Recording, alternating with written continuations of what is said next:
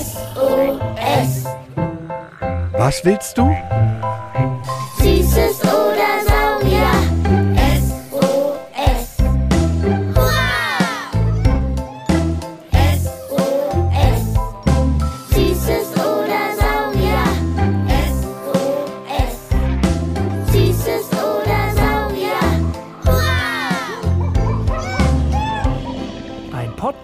Über alles, was krabbelt, stampft blubbert. und fliegt. Wir haben Süßes. Und wir haben Saurier, Heute mit Wölfen.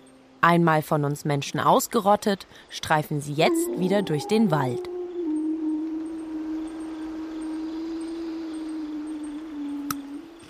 Ich bin so aufgeregt, so, so aufgeregt, endlich einen Wolf sehen. Und ihr habt uns auch so gute Fragen geschickt. Warum heulen Wölfe den Mond an? Sind Wölfe wirklich so böse wie im Märchen? Warum wollen manche Leute die Wölfe erschießen? Moment. Das wird so, glaube ich, nichts. Dass wir einen Wolf in freier Wildbahn sehen, ist äußerst unwahrscheinlich. Erstens sind die eher nachts und in der Dämmerung unterwegs. Und zweitens sind wir auch einfach schon zu laut und zu viele. Und drittens, wegen des bösen Wolfs, der Menschen frisst, die Wahrscheinlichkeit, durch Kugelschreiber zu sterben, ist höher als durch einen Wolf. Aber dazu später mehr. Aber, aber ich wollte doch einen sehen. Fred, sag was. Corby hat leider recht. In freier Wildbahn werden wir heute wohl keinen sehen. Wir können uns ja trotzdem auf Spurensuche begeben. Vielleicht finden wir ein paar Hinweise, dass wo wir gerade sind, auch Wölfe sind. Immerhin gibt es in Brandenburg die meisten Wölfe in ganz Deutschland. Im Frühjahr 2020 waren es 59 Rudel, also Wolfsfamilien, und 10 Paare. Wow. Was? Doch so viele. 59 Rudel und 10 Paare. Das sind ja dann. mm, Moment. Wie viele sind eigentlich ein Rudel? Und was bedeutet Paar? Das weiß ich. Ihr fragt euch gerade, wer Fred und Corby sind? Die beiden sind Biologen und Guides im Museum für Naturkunde Berlin und sind seit zwei Tagen mit uns im Wald. Mit Übernachten. Hört am besten die beiden vorherigen Folgen Waldausflug Teil 1 und Teil 2. Wir haben Wildschweine gerochen, über Eichhörnchen gekichert, Igel getroffen und uns auf die Lauer zu Rehen und Füchsen gelegt. Heute ist das große Finale. Der Wolf. Jule ist nämlich ganz schön fasziniert von ihm. Das weiß ich. Also, ein Wolfsrudel könnt ihr auch Wolfsfamilie nennen. Das ist quasi das Gleiche. Eine Wolfsfamilie besteht meistens aus dem Elternpaar, also einem Weibchen, der Fehe, und einem Männchen, dem Rüden. Ah, wie bei den Füchsen. Sehr gut aufgepasst. Und dann kommen noch die Kinder aus mehreren Jahren hinzu. Die nennt man Jungwölfe. Und manchmal gesellen sich auch noch Tante und Onkel und noch familienfremde Wölfe hinzu. Ein Rudel besteht dann so aus fünf bis zwölf Wölfen. Der Naturschutzbund NABU rechnet im Durchschnitt mit acht Wölfen pro Rudel. Das heißt, wenn es in Brandenburg 59 Rudel und 10 Paare gibt, dann sind das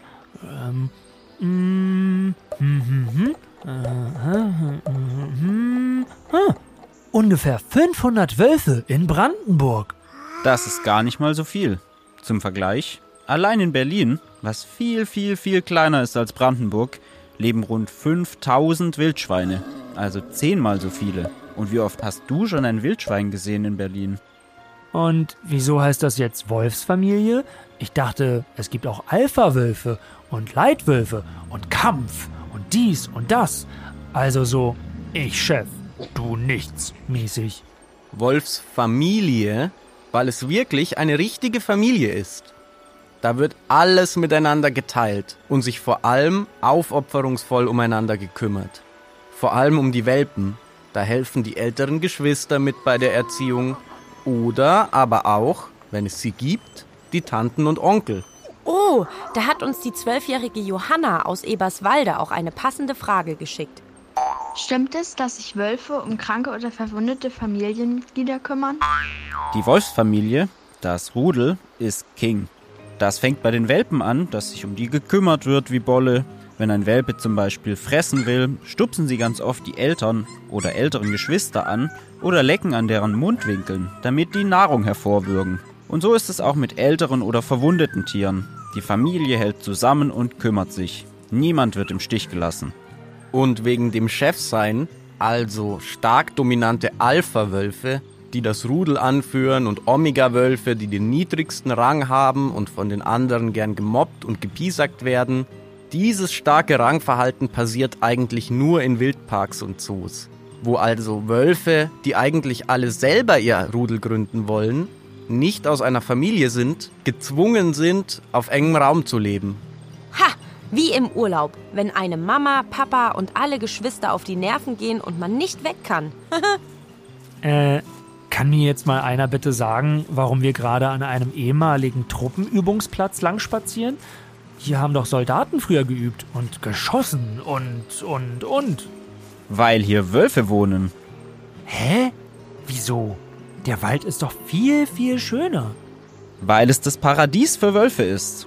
Klar, vielleicht ist hier alles etwas karger und weniger grün, aber keine Häuser, keine Spaziergänger, so gut wie keine Jägerinnen und Jäger, kaum einer, der da Bäume fällt wie im Wald. Höchstens mal ein paar Soldatinnen und Soldaten, wenn so ein Truppenübungsplatz noch genutzt wird. Aber ansonsten sind da nur die Wölfe und richtig viele andere Tiere und es gibt richtig, richtig viel Platz. Wie soll ich denn jetzt hier bitte einen Wolf erkennen? Der Boden ist voll hell, sandig, alles sieht gleich aus, nur ein paar Büsche. Das wird doch total schwierig. Der Boden hilft dir zum Beispiel. Ich sag nur Spurensuche. Eine Spur kann zum Beispiel im Frühjahr, so im April, umherfliegendes Wolfsfell sein. Das wechseln sie vom dichten Winterfell zum Sommerfell. Oder aber ihre Pfotenspuren. Aber die Wölfe sind doch die Ur, Ur, Ur, Ur, Ur, Ur, Urvorfahren eurer Hunde. Die Pfoten sehen doch gleich aus. Das schon. Und na klar, ein Wolf hat viel größere Pfoten als zum Beispiel ein kleiner Dackel. Aber große Pfotenabdrücke von so 8 cm Durchmesser, also ungefähr so groß wie die Handfläche eines Erwachsenen, könnten schon ein Hinweis sein. Und Wölfe laufen doch auch anders als Hunde. Hunde eher so zickzack und ein Wolf gern einfach schnurstracks eine gerade, schmale Spur an Schritten. Korrekt.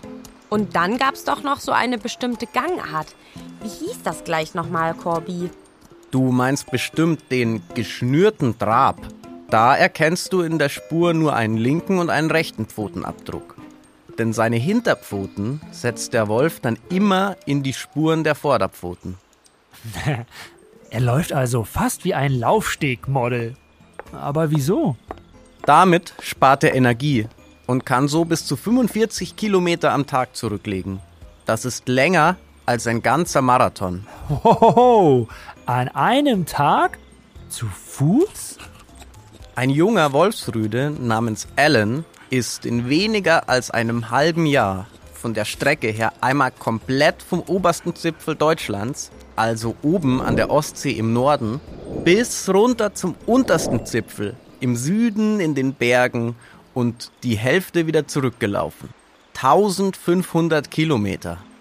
Apropos, wann Wölfe überhaupt unterwegs sind? Nachts und in der Dämmerung. Da will Mattis aus Bad Saro wissen, Warum sind Wölfe nachtaktiv? Das hat zwei Gründe. Grund 1, der Wolf ist dann aktiv, wenn es auch seine Beute ist. In Wäldern zum Beispiel Rehe und Hirsche. Dann geht auch er jagen. Grund 2, ihr könnt es euch fast denken, der Mensch. Nachts schlafen die meisten von uns, sind nicht unterwegs und er kann in Ruhe auf Wanderschaft gehen. Aber in Gegenden, wo nur wenig Menschen leben, streunert er auch gern bei Tageslicht durch sein Revier und hält nach Beute Ausschau. Danke, Fred. Aber apropos Beute, sind Rehe oder so ein mächtiger Hirsch nicht ein bisschen zu groß? Was erjagt sich der Graurockträger sonst so? Im Gegensatz zum Fuchs kann er auch größere Tiere überwältigen, wie Hirsche oder Rehe oder auch ein Wildschwein. Denn der Wolf jagt im Rudel. Die machen sich dann einen genauen Plan, wie sie ein Tier überfallen. Wölfe fressen aber auch Kleinvieh, Mäuse, Hasen oder Kaninchen. Auch Aas, also tote Tiere, frisst er noch. Klingt nach einem guten Abfalleimer. Was tote Tiere angeht, ja. Was der Wolf frisst, hängt aber auch davon ab, wo er auf der Welt lebt. Die Wölfe in Kanada zum Beispiel fressen auch Lachse oder Biber. Und wie viel passt in so einen grauen, dicken Wolfsbauch? Wirklich sieben Zicklein? Wie im Märchen? Drei bis vier Kilo Fleisch am Tag. Das sind dann im Jahr zum Beispiel circa 60 Rehe, 10 Hirsche und 15 Wildschweine. Interessant dabei ist, jedes zweite Tier davon ist ein Jungtier, also ein eher schwaches Tier, und die anderen sind auch oft alte oder kranke Tiere. Babytiere? Boah, wie mies. Nee, das klingt für uns immer so schlimm, Babys fressen. Aber der Wolf gilt als Gesundheitspolizei im Wald. Wie Gesundheitspolizei? Wenn er Jungtiere frisst und Kranke? Genau. Das war nämlich auch seine Aufgabe früher im Wald. Dafür sorgen, dass es nicht zu viele große Pflanzenfresser gibt, wie Wildschweine, Hirsche oder Rehe, die zum Beispiel nachwachsende Bäumchen und Knospen kaputt beißen. So konnte sich der Wald erholen und nachwachsen. Als wir Menschen aber den Wolf in Deutschland ausgerottet hatten, mussten Jägerinnen und Jäger und Försterinnen und Förster sich darum kümmern. Zu viel Wild abschießen und junge Bäumchen mit Zäunen schützen. Aha, also jetzt, wo der Wolf seit 20 Jahren immer mehr zurückkehrt, kann er diese, seine wichtige Rolle im Ökosystem Wald doch bald wieder übernehmen. Fakt ist, bei uns steht der Wolf ganz oben in der Nahrungskette. Er ist nämlich ein sogenannter Spitzenprädator. Er ist also ein Tier, das keine natürlichen Fressfeinde hat.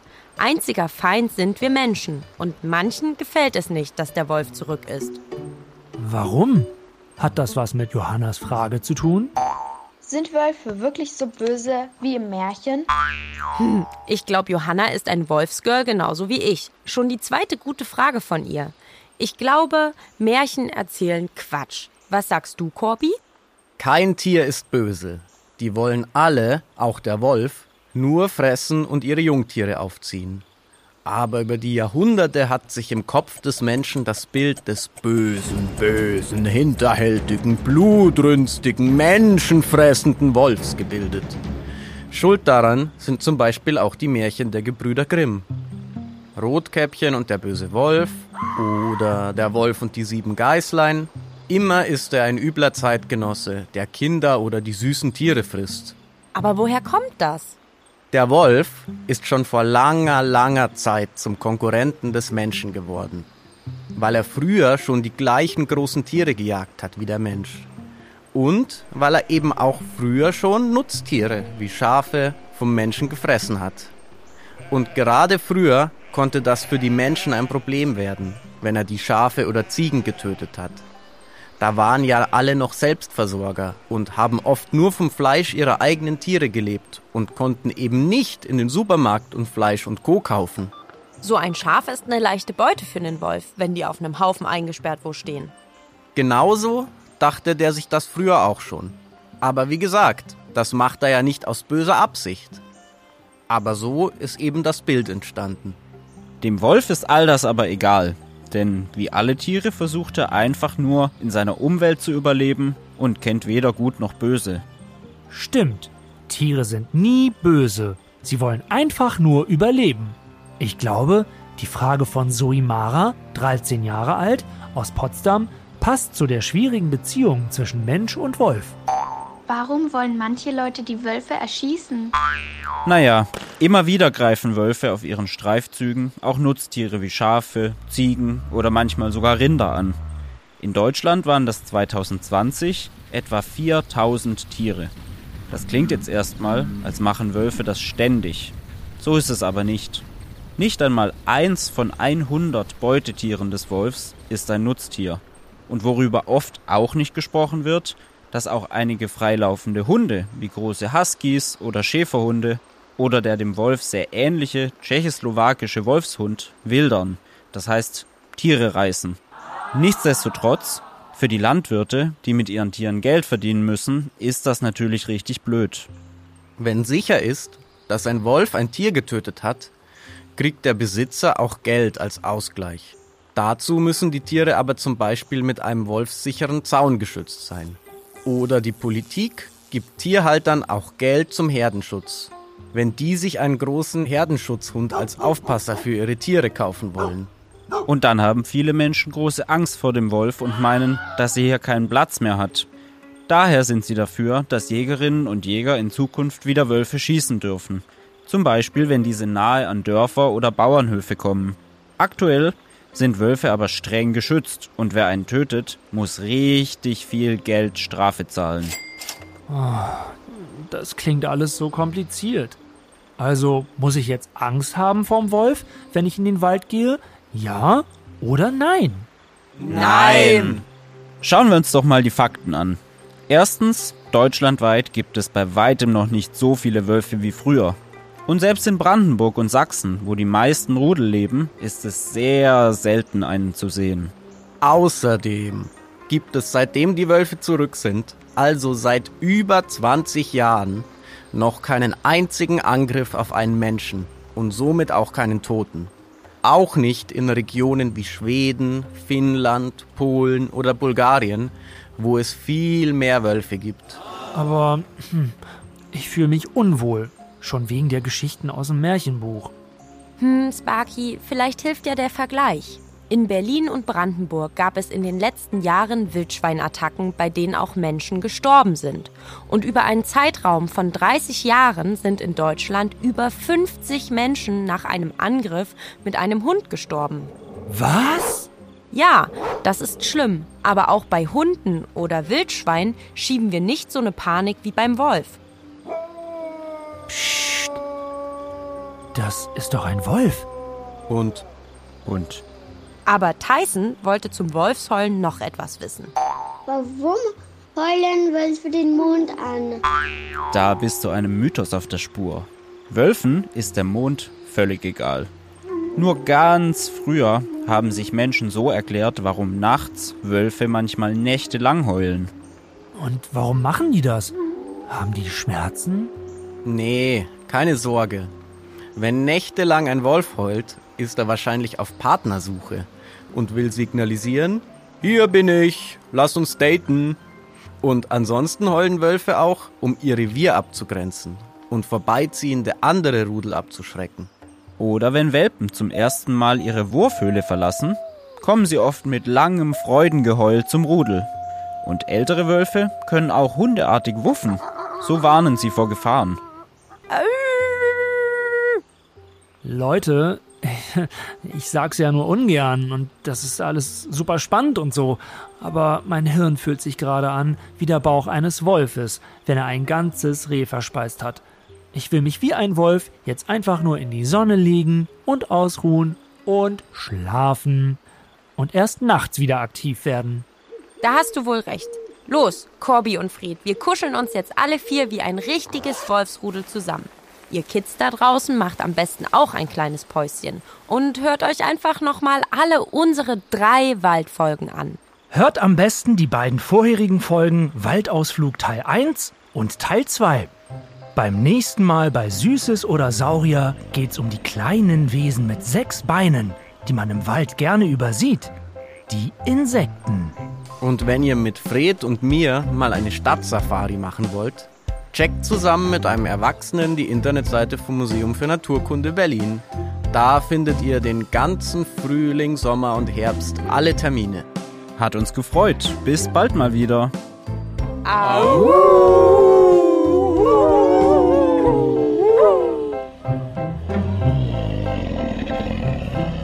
SOS. Was willst du?